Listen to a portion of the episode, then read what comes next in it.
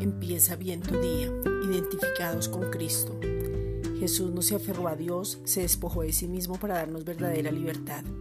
En esa verdadera libertad nos determinamos con la actitud que tengamos porque tú manifiestas lo que tienes en tu interior y se ve en lo exterior.